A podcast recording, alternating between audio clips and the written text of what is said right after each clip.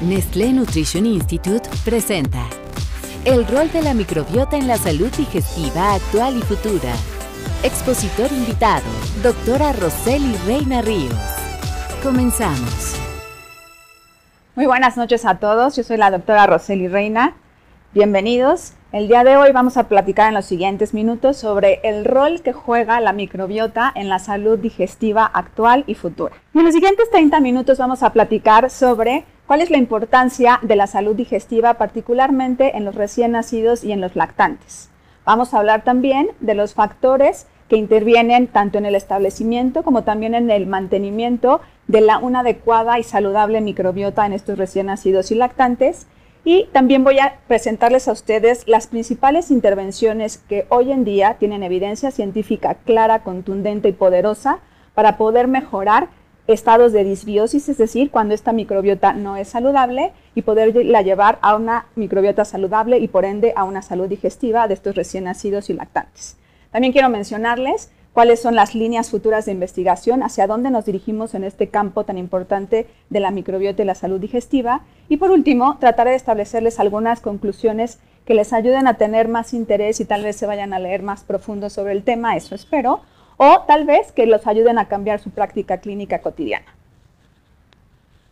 Y entonces, Vamos a empezar platicando por qué es que hoy en día tenemos tanta importancia, ya llevamos, como ustedes bien saben, muchos años hablando sobre estos microorganismos que viven con nosotros de manera simbiótica, que generalmente les llamamos bacterias, pero es importante siempre resaltar que no solamente son bacterias, son bacterias, parásitos, virus y hongos, que les decía, viven con nosotros y que además tienen la característica importante que no son capaces de producir enfermedad. Al contrario, nos ayudan a tener mucho mejor salud y mejor funcionamiento de diferentes órganos y sistemas.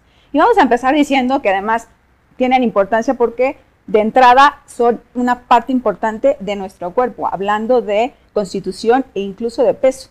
¿Sabían ustedes que hoy tenemos claro que tenemos más células?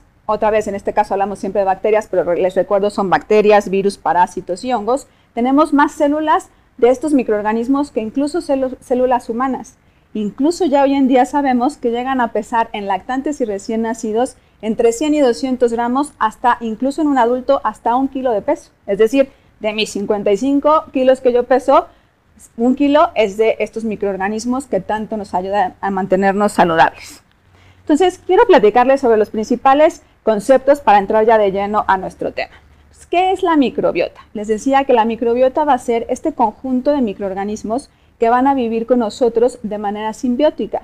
¿Qué quiere decir esto? Que nos van a ayudar a optimizar la salud que tenemos en diferentes sitios anatómicos y por ende el buen funcionamiento de diferentes órganos y sistemas. Y que son incapaces de producir enfermedad siempre y cuando se mantengan en un equilibrio saludable.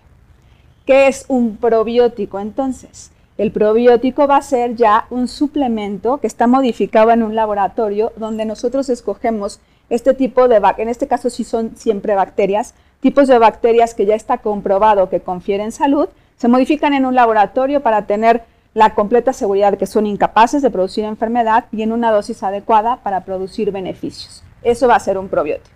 Y por último, ¿qué es un prebiótico?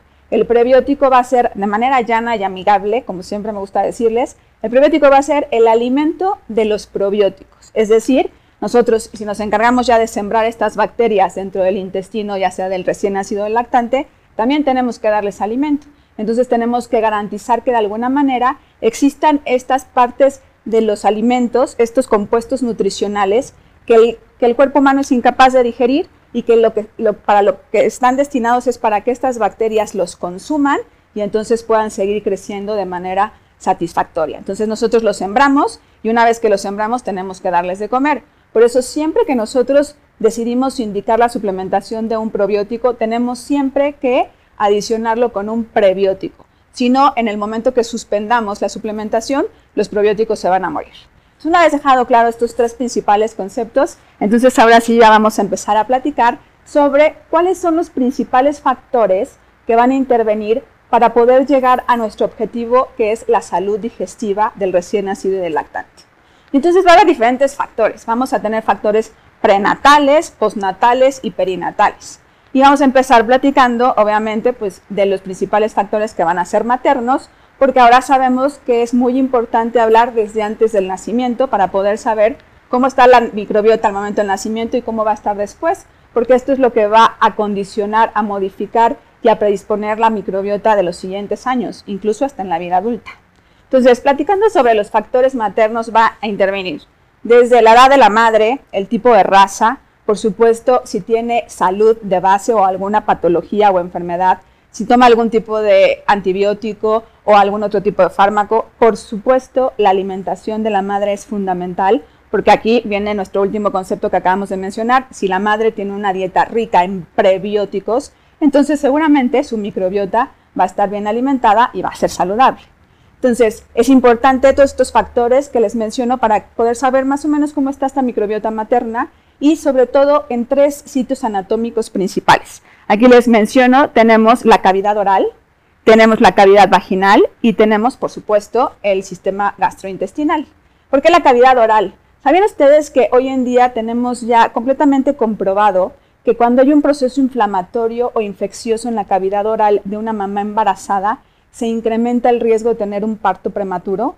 Este, esta infección o inflamación en la cavidad oral baja y también puede producir una cascada inflamatoria a nivel del útero y condicionar una infección ahí y entonces eso predispone el incremento del riesgo para parto prematuro.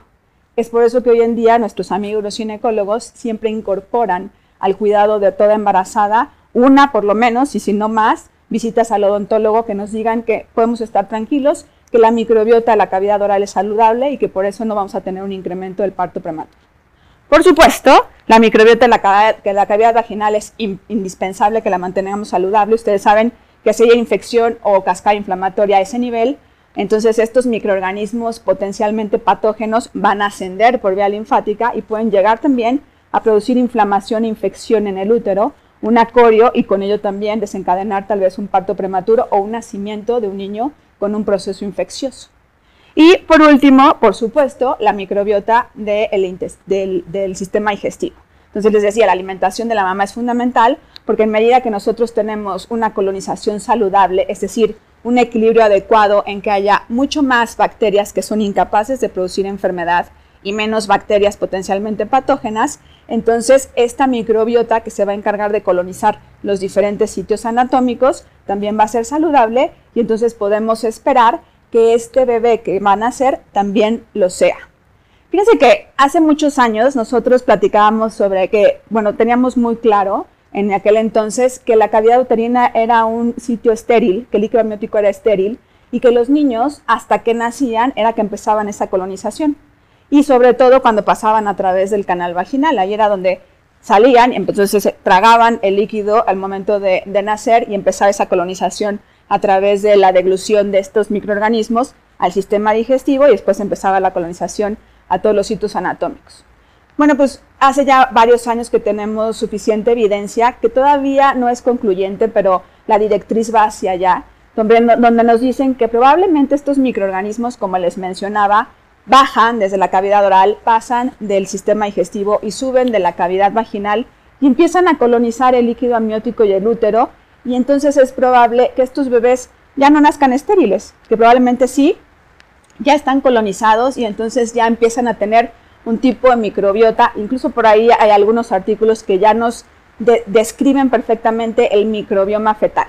Sin embargo, espero no, no, no tardarnos mucho y pronto tenerles ya la conclusión completa de si sí o no, pero para ahí vamos. Entonces, estos factores prenatales es muy importante que los conozcamos para que podamos supervisarlos y en su momento, si es necesario, modificarlos.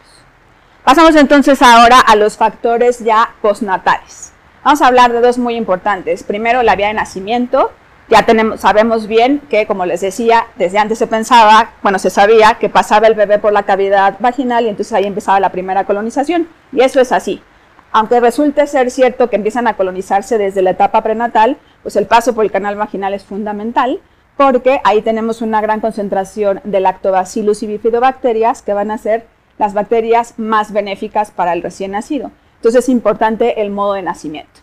Otro factor muy muy importante después del nacimiento, pues por supuesto es la alimentación. Entonces todos sabemos que la leche materna es el estándar de oro para la alimentación de todos los recién nacidos en el mundo y que así como se colonizan diferentes sitios anatómicos, la glándula mamaria no es la excepción.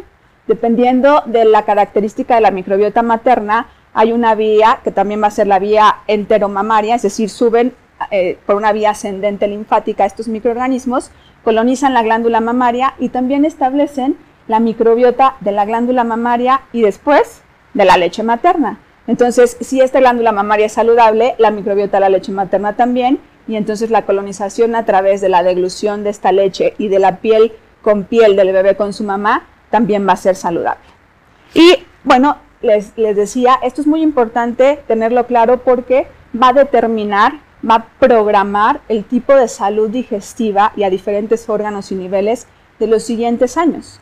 Se dice que los primeros 2.000 días son los más importantes en la salud digestiva y la programación nutricional de los niños. Entonces, probablemente no vamos a ver problemas tan graves de manera inmediata, pero sí en unos años que van a hacer repercusión de esta alteración, de esta disbiosis, de este estado no saludable de estos microorganismos. Y por el contrario, si logramos una salud digestiva desde la etapa prenatal, postnatal y después del lactante, Probablemente tampoco vamos a ver en ese momento tantos beneficios, pero sí a largo plazo, sobre todo en salud digestiva, en programación metabólica. Entonces, vamos a platicar sobre cuáles son los factores que ya más puntualmente que les acabo de mencionar. Empecemos por el, primero que va a ser la vía de nacimiento. Les decía entonces que ya sabemos que nacer por vía vaginal nos va a conferir una microbiota saludable ya tenemos tipificado bien y bien descrito el microbioma de los niños que nacen por vía cesárea. Como les decía, la cavidad vaginal es abundante en lactobacillus y bifidobacterias, no así cuando nacen por vía abdominal. Es por eso que los, niños que nacen por cesárea vamos a ver que tienen un incremento en la concentración de estafilococos, enterococos y clostridium, que ustedes bien saben que son microorganismos que son potencialmente patógenos. Y desafortunadamente vamos a ver una disminución en la concentración de bifidobacterias, lactobacillus, bacteroides y prebotela, que son los que nos confieren salud digestiva. Entonces es importante tomar en cuenta la vía de nacimiento. Tanto así que al principio, y se lo tengo que decir también de manera honesta, yo que también hago clínica, decía, bueno, ok, ya sabemos todo eso, tenemos tipificado los microbiomas, los microbiomas, pero ¿y qué pasa en realidad ya con el impacto en la clínica?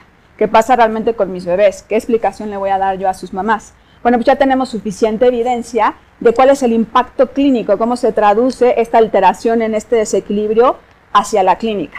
Y la doctora Montoya aquí hizo un gran trabajo, les presento aquí uno de los cuadros de su último artículo, en el cual nos establece ya una asociación del estado de disbiosis con el impacto clínico, es decir, cuando hay un aumento de la concentración de bacterias patógenas, ¿qué pasa en la clínica? O cuando hay una disminución en la concentración de las bacterias que son benéficas, ¿qué pasa en la clínica? Y vean ustedes, por ejemplo, hablando de bifidobacterias, como si disminuye la concentración de estas bifidobacterias, podemos tener un impacto clínico negativo. En recién nacidos, sobre todo prematuros, vamos a tener un incremento en el riesgo de desarrollar enterocolitis necrosante, que ustedes saben que es una, una enfermedad que incrementa de manera significativa la mortalidad de los recién nacidos prematuros. Tenemos ya en lactantes incremento en atopia, en eczema, en obesidad, incluso ya este, asociaciones tan importantes a más largo plazo como es el cáncer colorectal. Si hay una disminución en la concentración de lactobacilos, podemos presentar también atopia, síndrome metabólico, obesidad, y así con cada uno de ellos.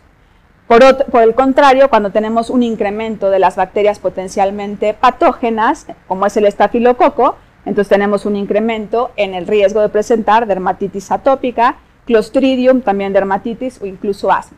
Entonces, como ustedes pueden ver, sí, ya no solamente tenemos tipificado y descrito el microbioma, sino que ahora sabemos que existen diferentes asociaciones que nos dan un impacto clínico, por lo cual sí es nuestra responsabilidad conocer más del tema y darle solución y sobre todo prevención. Este es otro cuadro que nos presenta el doctor New, donde también hace una asociación muy interesante entre los niños que nacen por cesárea, una cesárea mamás que tienen más de una cesárea, y el incremento en el riesgo de aparición de asma, enfermedad celíaca, diabetes mellitus, gastroenteritis. Estas gastroenteritis son las complicadas, las que nos llevan a hospitalizar a los niños, o gastroenteritis asociada con asma. Entonces, eh, sí, es claro, la vía de nacimiento tiene, es un factor muy importante para modificar esta microbiota y además tiene un impacto clínico que ya está completamente comprobado. Pasemos entonces al siguiente factor que es la alimentación de estos bebés. Entonces decíamos que la leche materna es el estándar de oro y es el mejor alimento que puede tener cualquier recién nacido. Y así como ya tenemos tipificado el microbioma a los bebés que nacen por vía vaginal y por cesárea, también ya conocemos perfectamente cuál es el microbioma de la leche materna de mamás saludables y de mamás con disbiosis, es decir, con desequilibrio.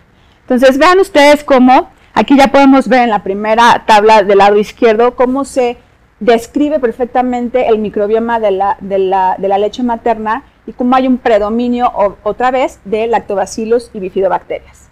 La leche materna es un tejido y como todo tejido es un tejido vivo, es un tejido que va cambiando, que no es estático, que es dinámico.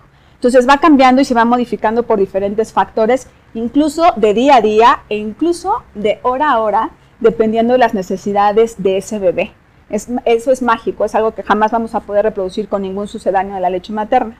Y así como es un tejido que va cambiando, les presento aquí en la gráfica que está del lado derecho, vean cómo en los primeros días permanece como si fuera uniforme en el día cero. Y entonces se va modificando en el transcurso de las primeras dos semanas para más o menos alrededor del día 13 ya estabilizarse y cuando no hay ningún fármaco, ni antibiótico, ni patología materna, ni algún factor que tenga un impacto negativo, alrededor más o menos de la segunda semana empezamos a ver cómo se estabiliza y como vean, como en esta última barra en color morado, empezamos a ver cómo hay predominio de estas bifidobacterias y lactobacilos que tanto estamos buscando. Entonces, sí, la leche materna, como les decía, tiene su propia microbiota y esperemos que es una microbiota saludable con predominio de estos microorganismos. También contiene, como eso sí lo dominamos todos, todo tipo de nutrientes, proteínas, carbohidratos, lípidos, etcétera, pero también contiene tiene componentes bioactivos, de los cuales hemos estado hablando también en los últimos años, y que estos componentes bioactivos nos ayudan justamente a potencializar este adecuado funcionamiento de estos microorganismos para ayudarnos entonces a disminuir la morbilidad, la presencia de enfermedades en estos bebés. Es por eso que hoy en día cobra mucho más relevancia tomar en cuenta, conocer y, si se puede, en el momento adecuado, manipular los factores que intervienen para que esta leche materna se mantenga con una concentración adecuada de microorganismos y que sea saludable, para entonces, les decía, disminuir la morbilidad de estos lactantes.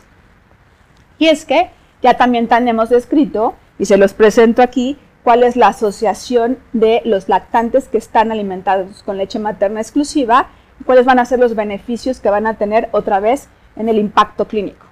Para mí es súper importante que esto quede claro porque a veces nosotros que hacemos investigación dejamos todos esos conocimientos a veces en el laboratorio. Y para mí ningún conocimiento que, que esté en el laboratorio que no pueda traducirse a la clínica creo que realmente tiene relevancia para ustedes. Entonces es muy importante aterrizar esto en la clínica. Y vean ustedes cómo estos niños que están alimentados con una leche materna, que otra vez esperamos que tenga estos microorganismos en un equilibrio saludable, van a tener reducción en el riesgo de enfermedades importantes. En los prematuros, vuelvo a mencionarles la enterocolitis necrosante, que es, que es una enfermedad grave a nivel del sistema digestivo que puede ocasionar la muerte de muchos recién nacidos prematuros. También disminuye los episodios de infección durante su estancia intrahospitalaria y también ayuda a la disminución de la retinopatía del prematuro, que en muchos bebés nos ocasiona no solo problemas de visión, sino incluso de ceguera. Ya en los recién nacidos de término y lactantes, Vean ustedes cómo les presento todo el abanico de enfermedades que disminuyen el, riesgo cuando están alimentados con leche materna. Enfermedades tan sencillas y simples, pero que sí son de, interés de todos los días y que son además las que más nos piden consulta en, en, la consulta pediátrica, como es la otitis media, infecciones del tracto respiratorio, asma, bronquiolitis, y ya enfermedades más crónicas y de más larga duración, como es síndrome metabólico, obesidad, diabetes tipo 1, diabetes tipo 2 e incluso los niños alimentados con leche materna tienen una disminución del riesgo que sí es significativo para desarrollar enfermedades tan importantes como la leucemia. Entonces, pues sí, ya sabemos que En el mundo ideal, lo mejor sería que tuviéramos una mamá que tiene una microbiota saludable y que este bebé nazca por vía vaginal y que además esté alimentado con leche materna. Y entonces digamos que ya tenemos la mitad del camino adelantado y lo único, nuestra única responsabilidad sería seguir modulando y optimizando este estado de salud. Pero no estamos en un mundo ideal y estamos además en nuestro querido México, en el cual tenemos hasta un 70% de nacimientos por vía abdominal, es decir, de cesáreas.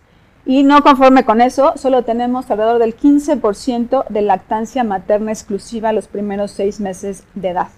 Entonces, si nosotros ya sabemos que nacer por vía abdominal incrementa el riesgo de todo lo que ya mencionamos, que estar alimentados no con leche materna, sino con algún sucedáneo de la leche incrementa el riesgo que ya comentamos, pues entonces, ¿qué podemos hacer? Porque la verdad es que este es nuestro escenario, esta es nuestra realidad.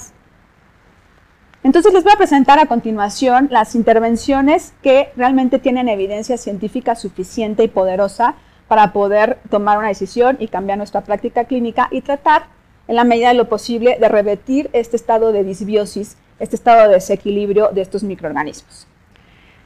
Entonces vamos a empezar con una intervención que hace algunos años empezó a hacerse, que es para disminuir el riesgo de estos bebés que nacen por vía abdominal, es decir, por cesárea. Entonces, lo que se empezó a hacer es que si se pensaba que los niños que nacen por vía vaginal no van a tener el contacto con estos microorganismos de la vagina y por tanto la colonización se retrasa, entonces lo que empezaron a hacer los ginecólogos fue que se colocaba una gasa, eh, bueno, más bien se tomaba una muestra de estos microorganismos de la vía vaginal y estos bebés que nacían por cesárea, esta gasa que ya estaba colonizada con estos microorganismos se introducía en la cavidad, en la cavidad oral del recién nacido para lograr esta colonización que no había sido posible porque no pasan por el canal vaginal. Y fíjense que pues, los resultados no fueron concluyentes, sin embargo, sí se logró demostrar. Vean aquí en la gráfica B cómo les presento. Tenemos aquí los niños que nacen por vía vaginal. Y si ustedes ven aquí en la parte morada, es lo que nos dice que están los microorganismos que están en, la cavidad vaginal.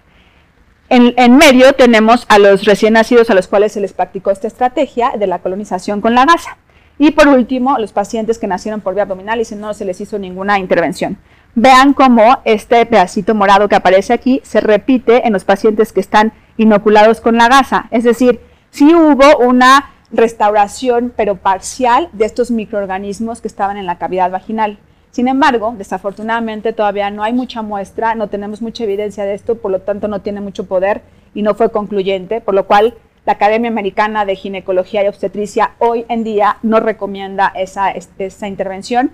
Esperamos, no sabemos, hay algunas líneas todavía corriendo sobre eso, si después nos van a dar algún otro tipo de resultados, pero es mi obligación mencionarles que se está haciendo. Hay algunos este, países donde se hacen, este, hospitales importantes donde se hace, médicos importantes que lo hacen. Sin embargo, hoy, hoy evidencia científica no tenemos como para recomendarla como tal.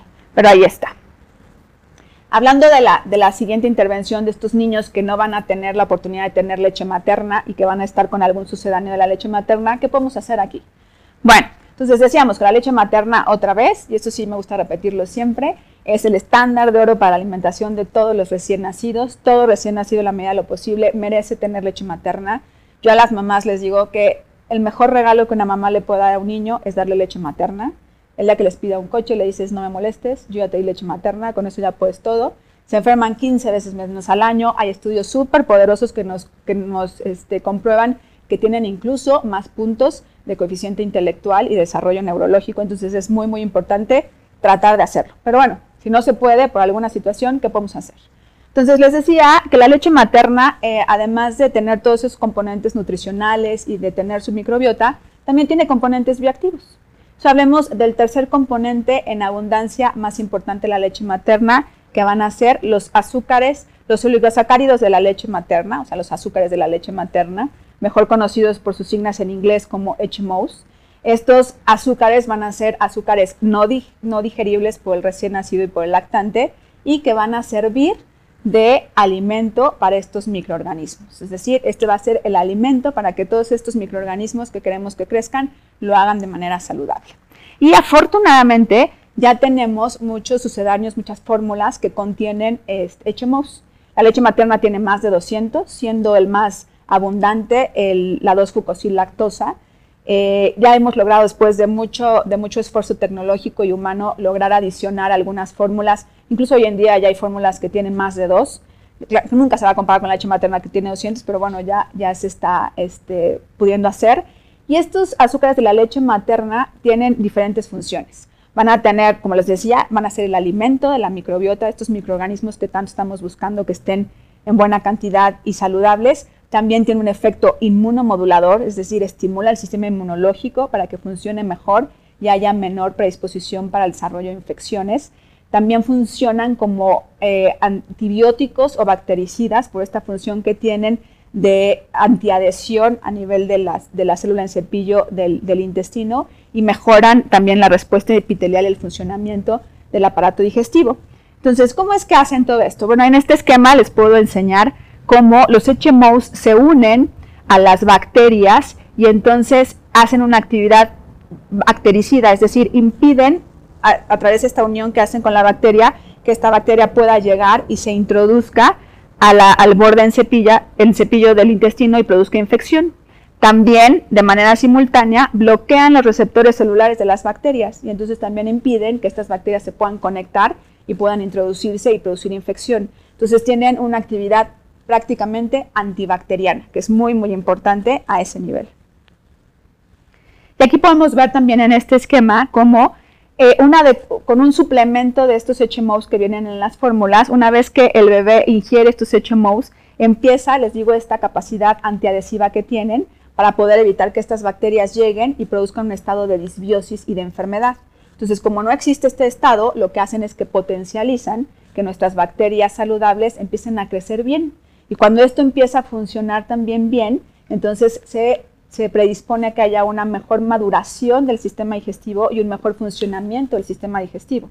Empieza a crecer esta microbiota saludable y empieza a colonizar diferentes órganos y sistemas, incluyendo el cerebro. Entonces, ahora sí sabemos, porque muchas veces nos preguntan, ¿cómo es que si nosotros logramos que la microbiota del, del estómago, del intestino, del colon sea saludable, ¿qué tiene eso que ver con el cerebro? ¿Cómo hacemos eso? Bueno, ya acabamos que esta esta microbiota empieza a ascender o a descender a diferentes sitios anatómicos, colonizando igual y entonces confiriendo esa misma potencialización del, buen funcionamiento de diferentes sistemas. Entonces ahora sí sabemos que están íntimamente relacionados y que producen un estado de bienestar, no solamente el sistema digestivo, sino en diferentes órganos y sistemas, desde cerebro hasta piel. Yo hoy les digo y me atrevería a decir que prácticamente la mayor parte de las especialidades hoy en día tienen una línea de investigación relacionada con microbiota, desde el sistema, desde sistema nervioso hasta incluso los dermatólogos, los eh, oncólogos, los ginecólogos, afortunadamente también ya, por supuesto, los inmunólogos, los infectólogos, los, los gastroenterólogos, todos, todos ya tenemos una línea de investigación. ¿Por qué? Porque en todos los órganos y sistemas se encuentran estos microorganismos y en todos los órganos y sistemas pueden producir o enfermedad o beneficio. Así de importante es eso hoy en día. Entonces les decía que estos HMOs, estos azúcares de la leche materna, son el alimento de, nuestros lactobacilos, nuestras bifidobacterias, de la pebotela, etc. Y ven aquí en este head map que a mí me gusta muchísimo, este, eh, cómo podemos ver que en presencia, les decía, de la 2-fucosilactosa, que va a ser el oligosacárido más abundante en la leche materna, Vean aquí cómo cuando nosotros ponemos 2-fucosilactosa en los cuadros verdes, empieza a aumentar la concentración de bifidobacterias y de lactobacilos. Es decir, son un buen alimento, a ellos les gusta y entonces empiezan a crecer. Y disminuye entonces la concentración, vean, de bacterias potencialmente patógenas como es el enterococo o el estreptococo o el estafilococo. Aquí podemos volver a ver en la presencia del lacto N tetraosa cómo prácticamente es el mismo comportamiento. Incrementan las bacterias que son saludables y disminuyen las bacterias potencialmente patógenas. Entonces, por eso es que la presencia de los HMOs es fundamental para que estas bacterias puedan crecer.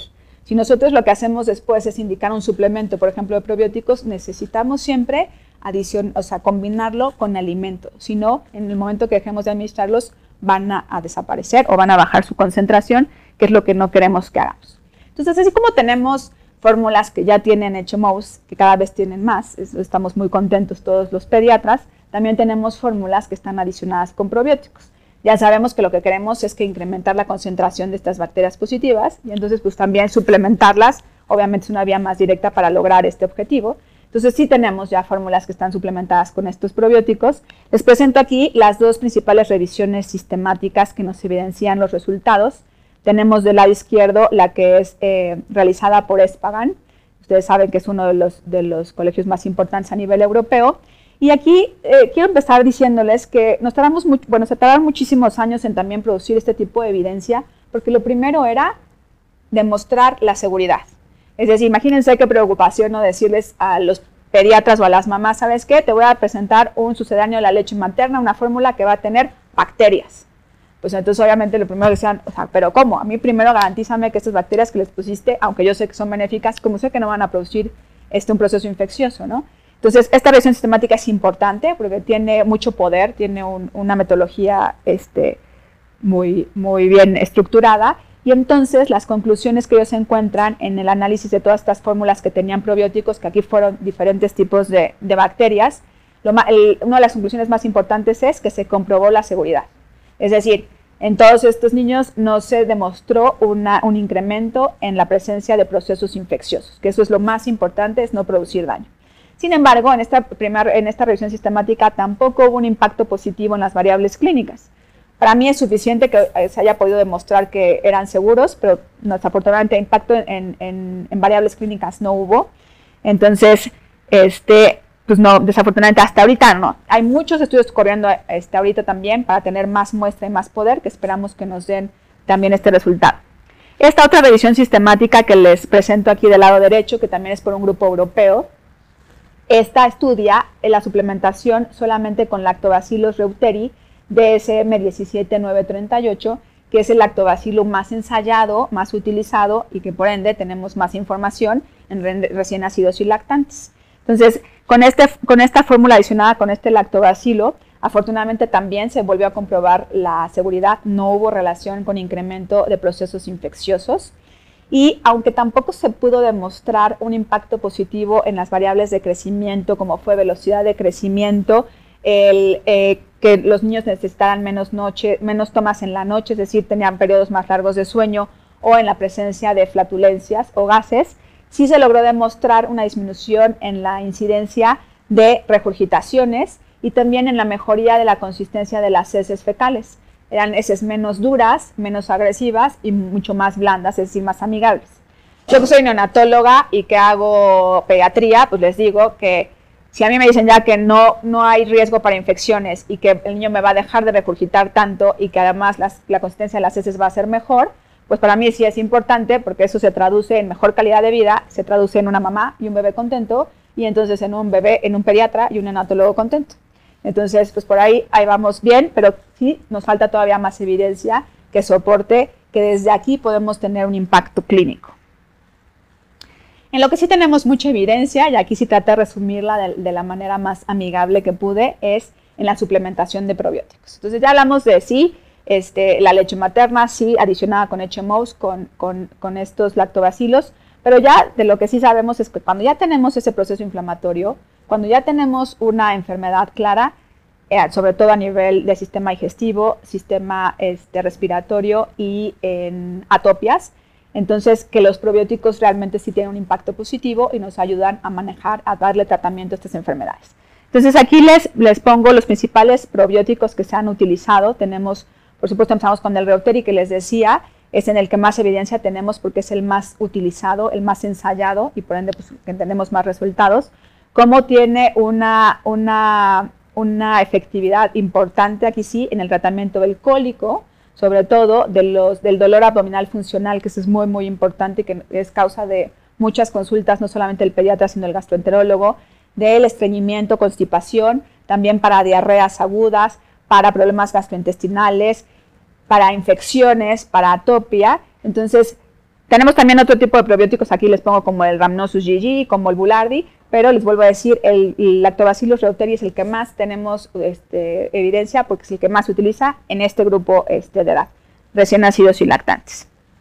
Entonces les quiero platicar rápidamente sobre, sobre este, este lactobacilo eh, reuteri DSM 17938, que es así como tenemos que acostumbrarnos a decirle.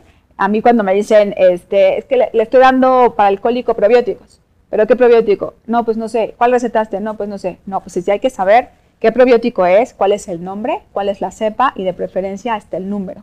No todos los probióticos van a tener el, mismo efecto y no todos los probióticos van a funcionar de manera igual para diferentes tipos de enfermedades. Este Lactobacillus eh, reuteri DSM 17938 em, es un lactobacillus que fue aislado de leche materna, ya como dato cultural, de una mamá que vivía en los Andes. Entonces, este, eh, ya de, entrada podemos estar tranquilos porque es un lactobacillus que es aislado de otro humano, no es ni de pollo, ni de, ni de puerco, ni de vaca, es de otro humano y es de leche materna además, ¿no? Entonces, es un, lactobacillus que, es confiable y seguro. Tenemos todos estos estudios clínicos ya que lo avalan. Y la dosis que se recomienda es una dosis estándar. Ya ha habido muchos ensayos para ver si a mayor concentración tenemos mayor eficacia. No es así. La dosis es 10 eh, unidades formadoras de colonias a la 8 y ya la forma comercial pues tenemos 5 gotitas, que es igual a una tableta masticable, es lo mismo y es una dosis estándar. Este lactobacillus tiene las mismas funciones que ya mencionamos, tiene esa capacidad de optimizar el sistema inmunológico, tiene una acción potente antiinflamatoria eh, eh, les decía, inmunomoduladora. Y también optimiza entonces el buen funcionamiento del sistema digestivo y nos ayuda a colonizar a diferentes órganos y sistemas, de tal manera que nos ayuda a, les digo, a tener un impacto positivo en la disminución o el tratamiento de enfermedades, no solamente a, nivel del sistema gastrointestinal, sino también del sistema respiratorio y también en relación a atopias en piel. Y aquí en este cuadro traté de resumirles las principales guías clínicas que nos comprueban, bueno, más bien que recomiendan el uso de este lactobacillus para todas estas enfermedades. Ustedes saben que las guías clínicas es el nivel mayor de evidencia que hay. Es decir, cuando nosotros estamos buscando un tratamiento nuevo, estamos decidiendo implementar un tratamiento en algún paciente, el primer nivel de evidencia que hay que buscar es una guía clínica. Si encontramos una guía clínica que sea confiable, ahí es. Si no hay guías clínicas, pues ya nos vamos cuando la pirámide de evidencia por este, las revisiones sistemáticas, etcétera. Pero de esto sí hay guías clínicas, muchas, y avaladas por los principales colegios, no solamente en América, sino en Europa y en Asia. Vean ustedes, tenemos todos estos que ya nos dicen que el Lactobacillus reuteri DSM 17938 tiene un buen funcionamiento en cólico, en gastroenteritis, en dolor abdominal funcional y también en la prevención de infecciones. Nosotros aquí tenemos un estudio que se hizo en niños mexicanos hablando de infecciones respiratorias, donde se combinó lactobacillus reuteri con eh, una dosis de vitamina D y logramos disminuir las infecciones respiratorias en otoño y en invierno en niños que están en guarderías. Entonces también ya ahorita nos estamos encaminando mucho más al, al efecto inmunomodulador de este tipo de lactobacillus. Va a ser muy interesante yo creo que va a ser una línea después muy, muy poderosa, tanto como la gastrointestinal. Entonces, ¿hacia dónde vamos? Por ahí, entonces siempre me gusta decir más o menos hacia dónde nos dirigimos. Es importante tener la evidencia actual, pero también ver hacia adelante. Y entonces no es difícil pensar hacia dónde nos queremos dirigir. Si nosotros ya tenemos comprobado primero que este tipo de, de, suplementación nos ayuda a recuperar este equilibrio que hay entre las bacterias que son saludables y las que no, para poderle dar tratamiento a estas enfermedades que ya sabemos que cursan con, este, con esta disbiosis, si ya sabemos que también eh, esta, es la implementación de estos suplementos nos va a ayudar para controlar los factores de manera inmediata, a lo mejor cuando todavía no se presenta enfermedad, pero que son factores que ya sabemos que van a predisponer para el desarrollo de las enfermedades, pues entonces las líneas todas van hacia la prevención. Es decir, vamos a ir un pasito adelante. Les, les, mencioné claramente por qué nos importa tanto que la microbiota de la mamá sea saludable en todos los sitios anatómicos que impactan. Pues entonces las líneas van a por qué esperarnos a que el bebé tenga nueve meses y tenga todavía un dolor abdominal funcional o tenga constipación o tal vez un mes y si entonces tenga un cuadro importante de cólico. Si ya sabemos qué es lo que impacta ahí, ¿por qué no irnos desde antes? ¿Por qué no entonces tratar de asegurar que esa microbiota materna esté saludable incluso antes de que la mamá decida embarazarse. Tal vez, y en algún, ese es mi mayor sueño como, como buena neonatóloga, que en algún momento eh, estas mamás tengan la conciencia y la responsabilidad de decir, me quiero embarazar, entonces voy a ir a ver que todo esté lo mejor posible para que entonces yo pueda ser el lugar adecuado para que se desarrolle ese embarazo en las mejores condiciones. Entonces, las líneas de investigación van ahora a la suplementación, obviamente, prenatal. Entonces, ya, ya esta ya es de Cochrane, donde nos dice una revisión sistemática de la suplementación materna con probióticos, qué impacto tiene en eh, clínico ya en los recién nacidos. Desafortunadamente, en esta todavía no tenemos una evidencia clara, clara que el impacto sea positivo. Hacia allá va, pero la conclusión es que todavía necesitamos más estudios con más muestra y más poder. También a la suplementación ya una vez que nacen los bebés. Probablemente ya sabemos que es un bebé que nació por cesárea, que a lo mejor sí le van a dar o no leche materna, todavía no sabemos porque acaba de nacer, pero ya nació por cesárea, a lo mejor la mamá tiene una enfermedad autoinmune y ya sabemos que se va a tener un estado de disbiosis. Entonces empieza la suplementación desde antes que me desarrolle el cólico, desde antes que me desarrolle este, el, reflujo, etc.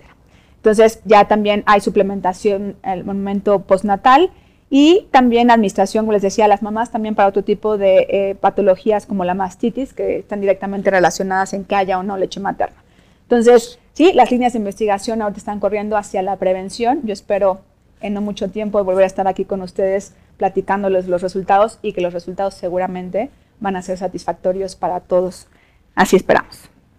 Entonces, pues bueno, ya para pasar a las conclusiones, entonces quiero decirles que es muy, muy importante tener en cuenta todos estos factores que van a influir, ya sea de manera positiva o negativa, en poder tratar de constituir una microbiota saludable, una salud digestiva saludable desde la madre, que entonces se va a transferir al recién nacido y después al lactante para que en un futuro podamos tener también salud digestiva en el adolescente y en el adulto.